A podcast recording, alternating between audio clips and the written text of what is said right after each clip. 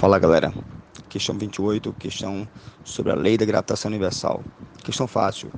A lei da gravitação universal diz que a força é proporcional ao produto às massas e inversamente proporcional ao quadrado da distância que separa seus centros. Assim, a letra E, que diz que a força de atração gravitacional entre dois corpos celestes depende de sua distância de separação.